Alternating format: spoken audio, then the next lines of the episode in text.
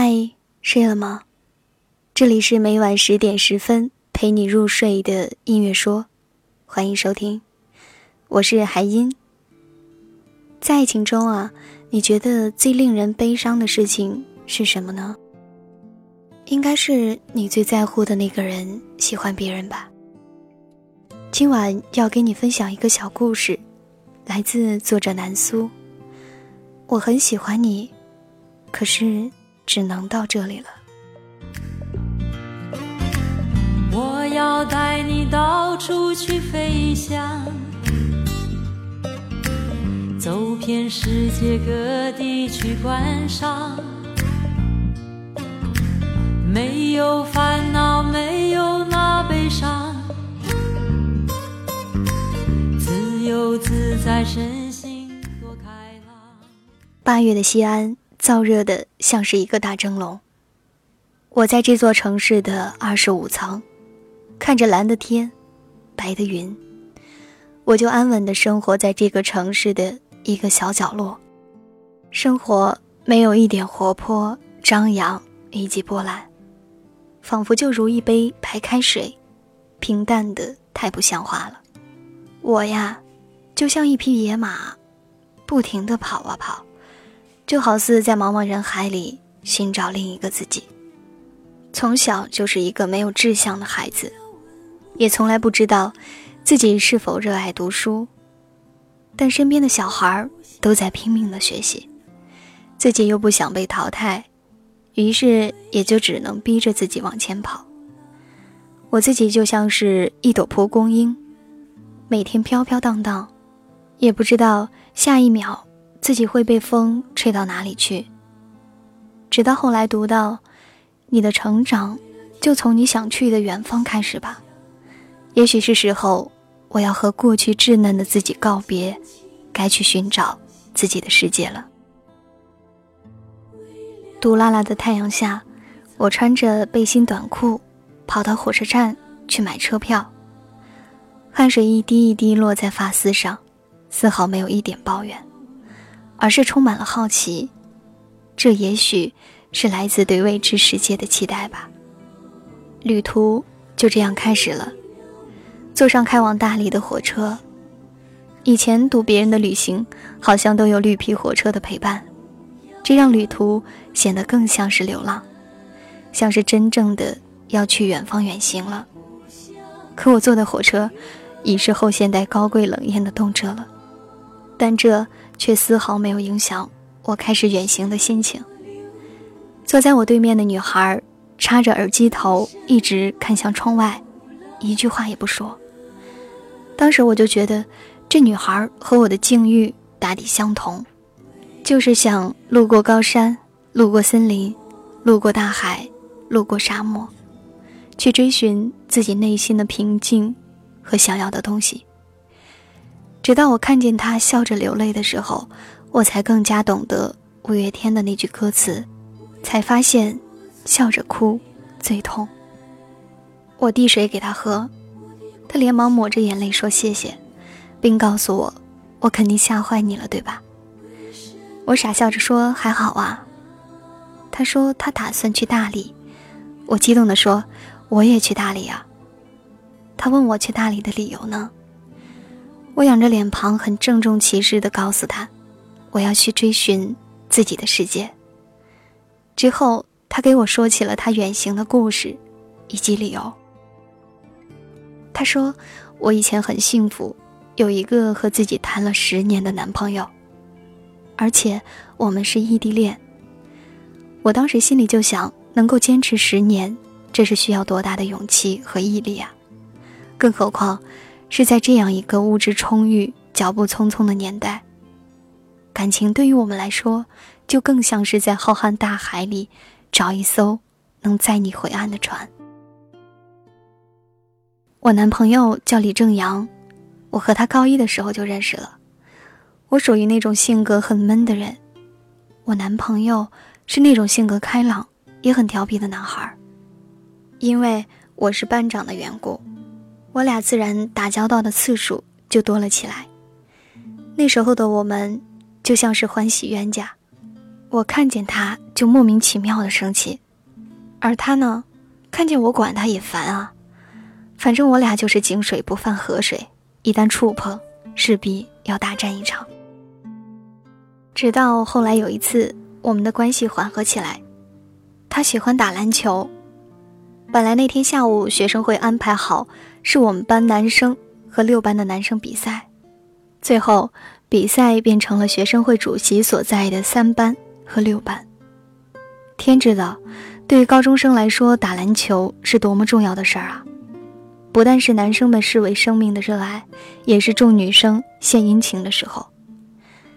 当时我知道了这件事之后，径直跑到操场找学生会主席理拼，但好像并不是那么的有效。主席蛮不讲理的和我们斗嘴。从小的时候，我妈都说我有一股野劲儿，恰好此时就爆发出来了。我朝着主席的脸就甩了两巴掌。后来听他们说，那两巴掌特别的响。主席也是一个不服软的家伙，顺势就抓着我的脸抠。可能是我个高的原因吧，三两下就把他摔在地上。李正阳连穿过人群把我拉走了，他带我到后面的亭子坐着，然后过了会儿带着一块冰让我敷脸上。我当时还很惊讶地说：“要冰干什么呀？”他说：“蠢死了，你挂彩了不知道吗？”我大喊道：“这臭娘们儿，我要回去教训她。”李正阳拦住了我说：“得得得，你还嫌事儿闹得不够大呀？平时看不出来，关键时候这爆发力还这么强。说你是不是喜欢我？”我当时吃惊的把冰块都扔了，顺势就给他说了句：“洗手间有镜子，麻烦自己照镜子看看。”我就走了。他还在后面大喊着：“喜欢就喜欢，别死不承认嘛。”从那之后，他不再和我唱反调，甚至有时候还会帮我管理班级。更奇怪的是，他的成绩迅速到了我们班前十名。当我们班主任让他发表感言的时候，他很自豪地说：“我要努力，这样才能理直气壮地站在我喜欢的人旁边。”或许大概。也是那时候，我才认识了不一样的他，那个外表吊儿郎当，但内心很有责任担当的男人的样子。那一刻，好像他在我眼里，已经不是男孩了，而是成为了一个真正的男人。之后，我们就一起努力学习，最后，他考到了上海的大学，我就留在了我们的城市，甚至异地也完全没有影响到我们的感情。他总是会很晚的时候跑到三十层天台上，给我拍上海夜晚的灯。他每天晚上在电话里讲笑话，把我逗到全然记不起白天有什么烦恼的事情。他会在我胃不好的时候帮我写好一周的食谱，甚至在高中校园夏天午后的操场，他打完篮球流下的汗水，在黄昏夕阳的映衬下都是那么美丽。他一笑。我就觉得这世界还是美好的，很多事情还来不及思考，可它就是发生了。在我们交往的第十年，我们分手了。他变得越来越有钱，越来越忙。想到当初他在上海刚毕业，口音重，被领导骂，交不起房租，被房东赶出门，那是常有的事。那时候他到底有多努力的生活，我全都记在心里。他说，总有一天一定会回到故乡，和我一起守候这个城市以及这里的亲人。可如今十年过去了，他停在了能给他地位、金钱、能力的上海，我却依旧留在我们的故乡。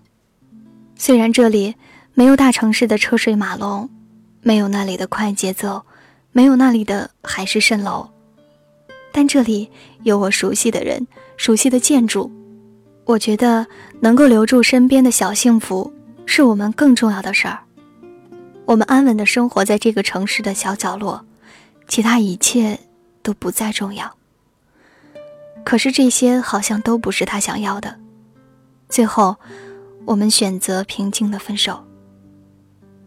十年后。我还会记得路灯下那个安静等我的你，记得你的姿势、表情、头发、衣服、裤子、鞋子、袜子，甚至当时你青春痘的位置，这些我全都记得。是啊，我很喜欢你，但是只能到这里了呀。你知道吗？当我看到他人人网和其他女生合照的时候，我才发现我有多难过。这世界上有一种痛，叫没有什么比看着自己最在乎的人喜欢别人更让人悲伤的了。我希望爱我的十年的你，不要难过太久。希望你好好对待陪你看灯火阑珊城市的人。希望你不要回头看我。希望你以后也能吃很多饭，希望你那里晴天很多，希望你每天都能睡到自然醒，希望我们即使偶尔想念彼此，也不要再问候了。希望你是真的喜欢你现在的生活，希望你能走得越远，会看见更好的风景。嗯，我们就这样说再见，从此不再掉一滴泪，关于你。原来他是想通过行走去呼吸新鲜的空气，对过去的回忆做一告别，对未知的未来做一展望。放下过去，才能迎接崭新的人生。这就是我在旅途遇见的故事。下一个，有幸会是你吗？这里是音乐说，每晚十点十分，我在这儿等你。晚安。我要带你到处去飞翔，走遍世界各地去观赏，没有烦恼，没有那悲伤，自由自在，身心多开朗，忘掉